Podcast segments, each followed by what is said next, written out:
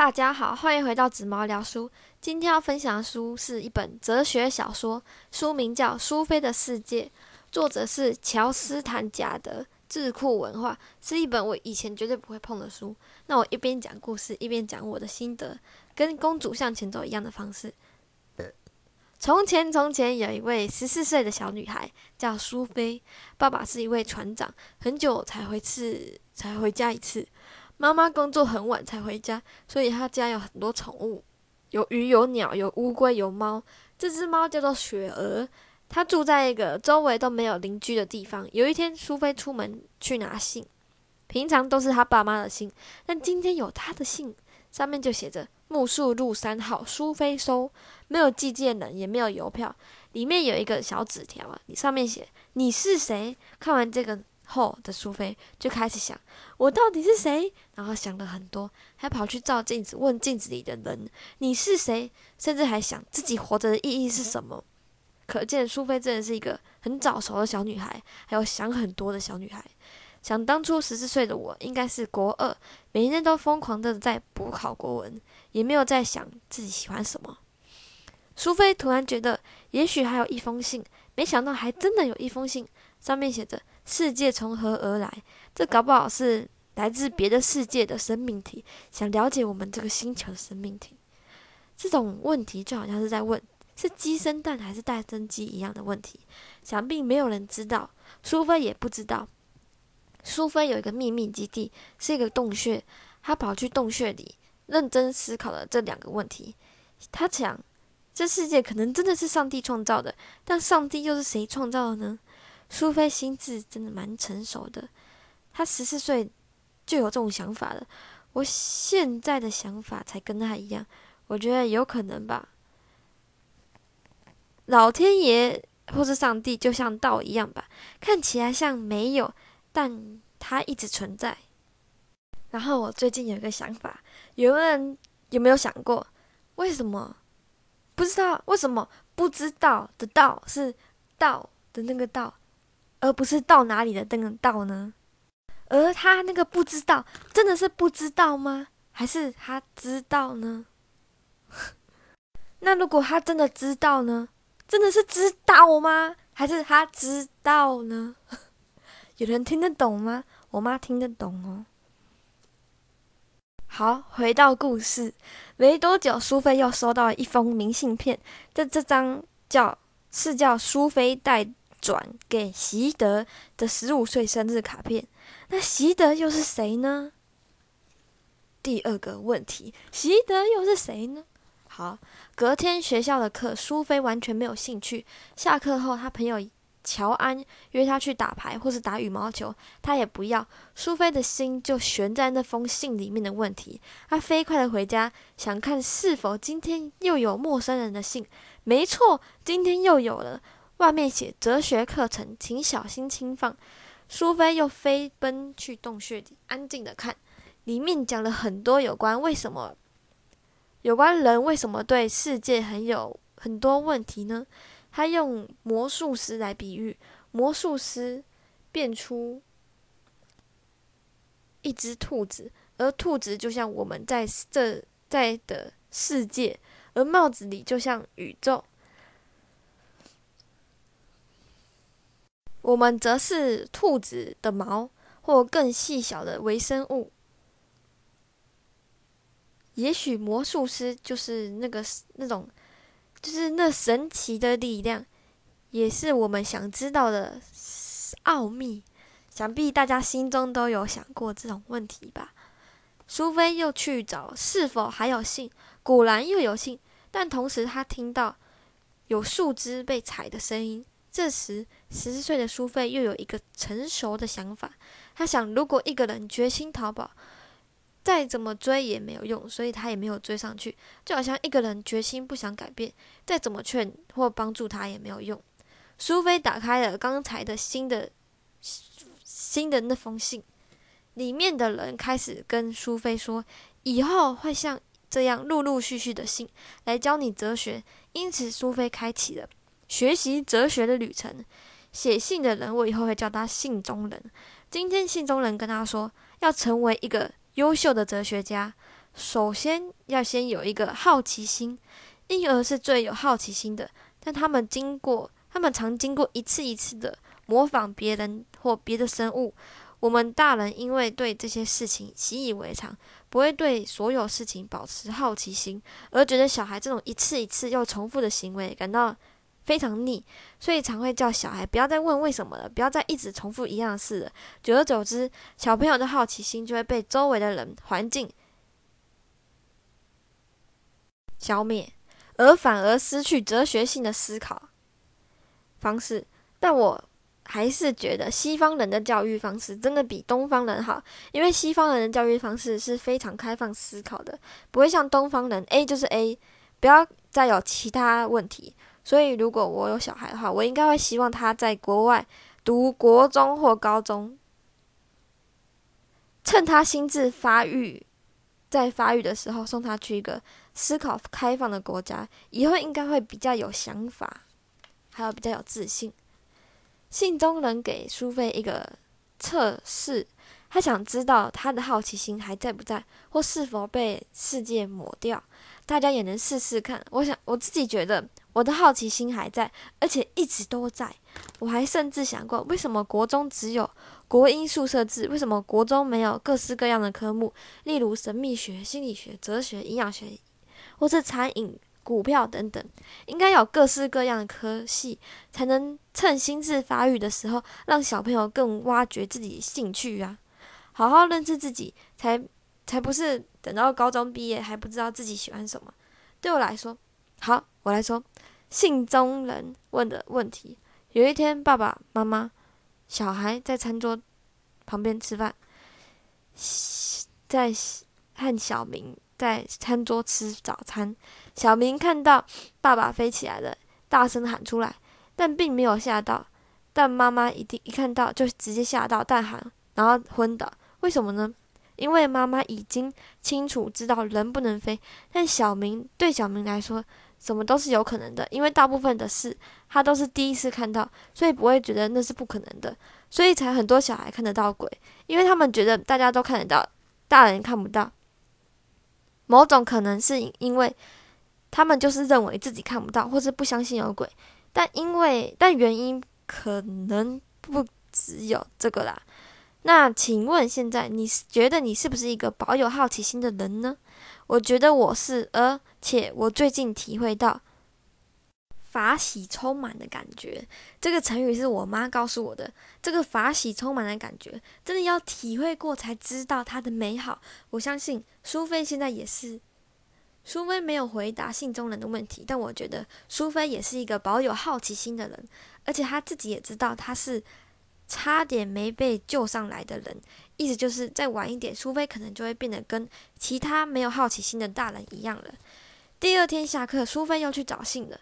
今天的信开始告诉苏菲一些神话故事，主要是在讲古时候人们因为想知道为什么。大自然会这样运转而编出来的故事。苏菲听的听完一堆神话故事后，开始想象，如果今天他还没上课，生物还没上课，还没上生物课或者自然课，那他会编出什么样的故事呢？然后苏菲就开始编起他的“雪到哪里去”的故事，为什么太阳会升起的故事。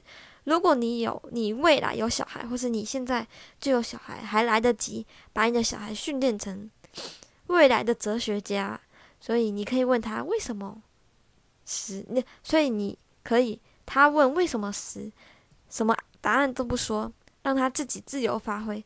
未来的世界应该很开放，应该不会被讨厌，说天马行空，因为没有永远的好跟坏。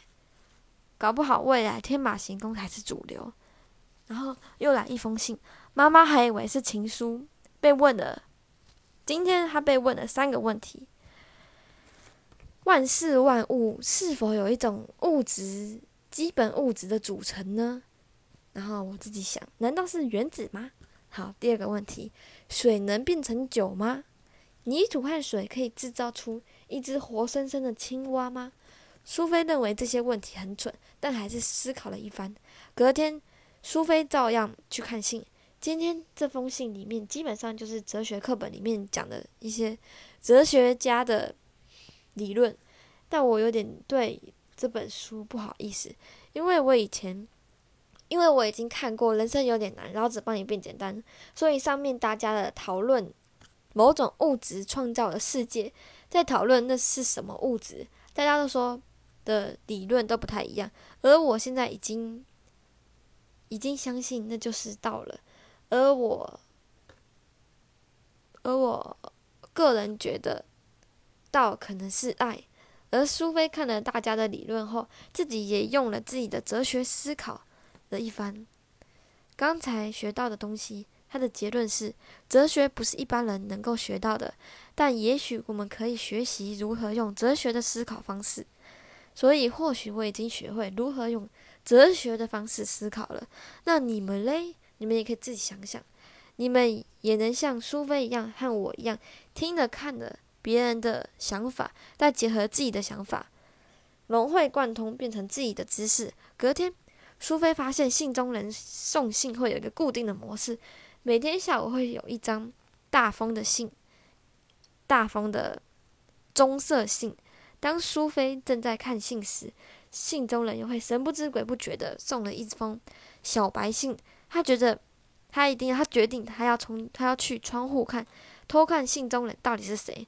今天大中信只问了一个问题，让苏菲感到非常蠢的问题。他问：积木为何是世界上最巧妙的玩具呢？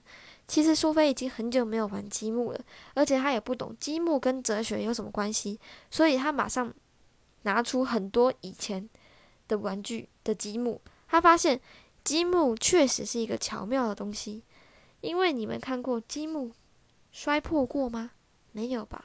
而且积木还能只靠一个积木做出任何自己想出来的东西。每一个积木可能长得不一样，但它们却能都接都却都能接在一起。所以我现在也觉得积木确实是一个巧妙的东西。隔天，信中人教他原子，他教他德摩克里斯、德摩克里特斯的他原子理论。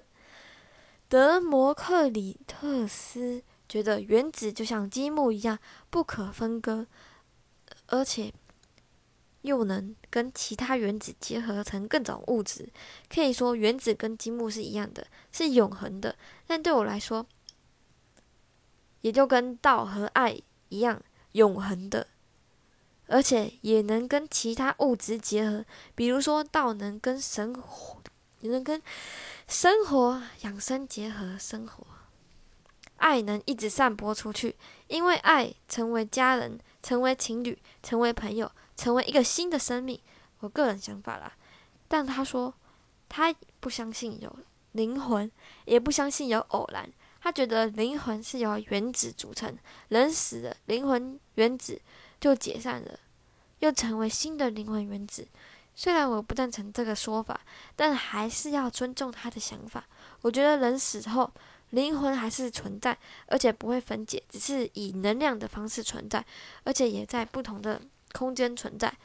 偶然是一定有的。我最近看一本书，有关缘分的书，缘分的缘就是因为。有上辈子的约定，也算是这辈子的偶然。而份就是当你有了缘，就好像是天生的能力；而份就是后天要后天的努力才能拥有圆满的缘分。所以对我来说，偶然是一定有的。但对我来，呃，但我觉得原子跟吉姆一样很有道理，是很有道理的。苏菲出门去拿小白信。虽然她在窗边没看到陌生人去投信，但信箱里还是出现了一张小白信。这让我想到解忧杂货店的故事。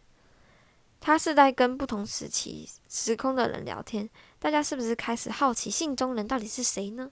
他在哪呢？他是人吗？今天的小白信问了三个问题：你相信命运吗？然后第二个问题是：疾病是？诸神对人类的惩罚吗？第三个问题：什么力量影响历史的走向？苏菲思考了这个三个问题后，对信中人又更好奇了，因此他决定写信给信中人。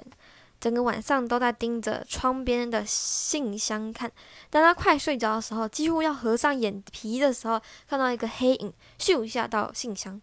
他也确定他看到那位黑影，那个黑影有往上抬头看苏菲，并拿着苏菲写的信，又咻一下消失了。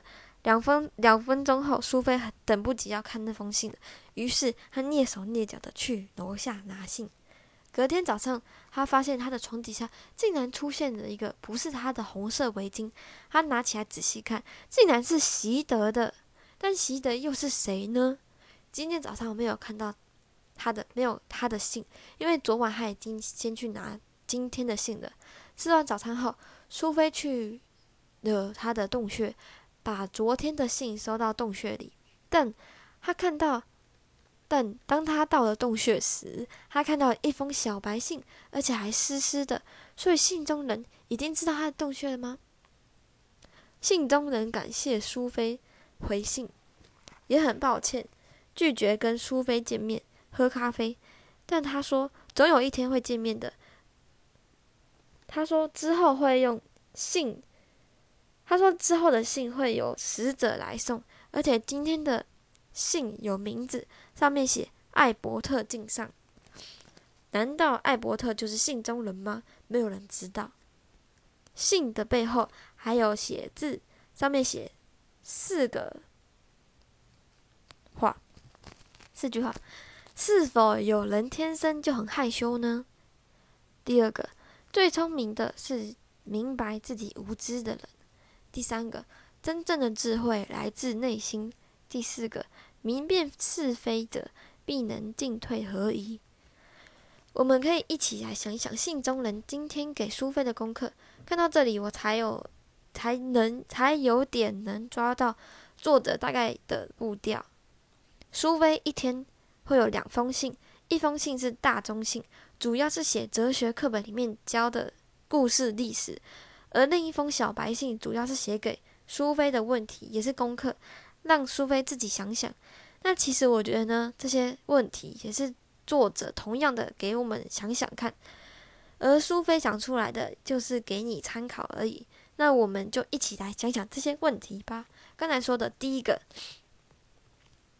是否有人天生就很害羞呢？以我活到现在的经验来说，我觉得没有百分之百的害羞，也没有百分之百的天生害羞，一定会有因为成长环境受影响。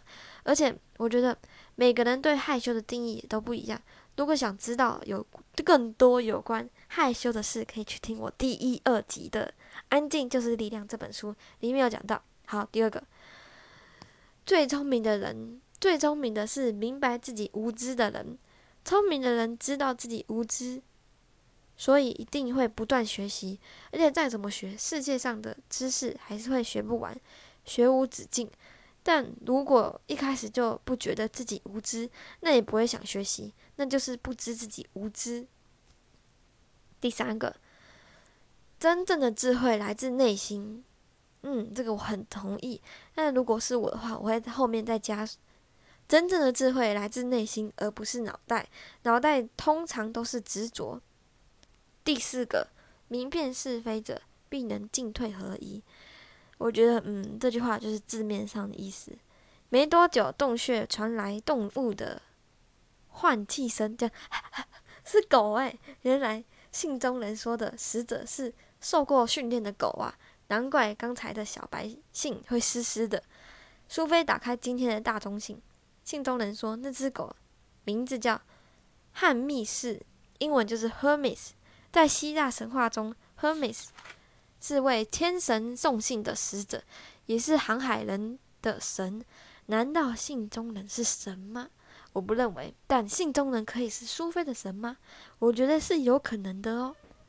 Hermes 可以衍生成 Hermetic，就等于无法接近的深奥的意思。就像苏菲和信中人的关系。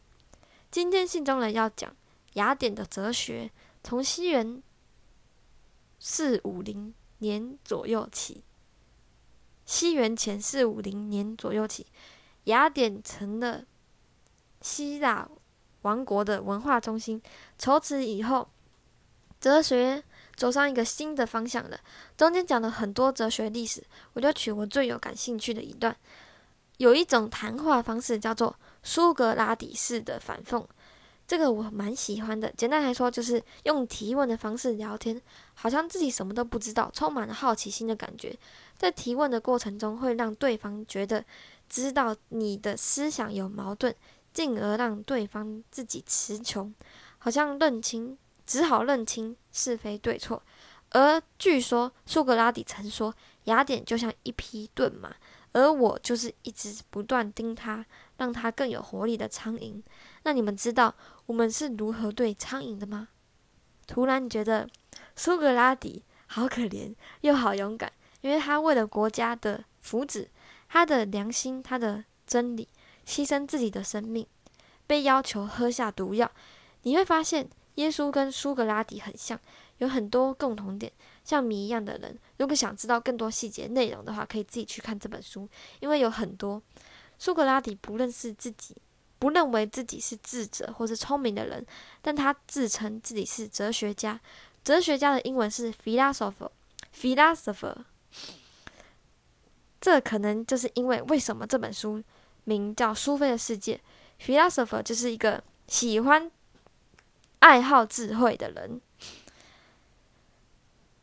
也可能是为什么信中人要教他哲学，并希望苏菲不要被社会影响。因为菲拉是 p h i l o 是喜欢的意思，那 sophia 就是 sophia 就是智有智慧的人，所以就是喜欢有智慧的人。看完今天的信后，苏菲回到家洗碗，但今天因为看了信，她思考的方式变得很哲学性，让她妈妈觉得她生病了。听到这里，大家有没有感受呢？可以底下留言。目前只有讲到故事的三分之一吧。我觉得目前他给我的感觉就是信中人很神秘，习得也是。信中人主要是希望苏苏菲保有哲学性思考，其实就是独立思考。现在很多人因为手机资讯方便，什么不会就问 Google，都不会有自己思，都不会自己先想，或是。看着别人的留言，看了留言的风向，决定自己的想法，没有什么个人想法，那就变成，那不就变成风向影响你的走向吗？不就是操被操控吗？但自己又没有自觉。虽然这本书是很久以前的书，应该还没有流行手机，但目前他给我的感觉就是这样，提醒着我们要独立思考。好，那今天的分享就到这里了，相信你们都听得津津有味吧。下周也是苏菲的世界的后半段，记得来听哦。喜欢，如果喜欢的话，记得分享出去给更多人听。然后还有，谢谢上次帮我分享的人。那我们下周见，拜拜。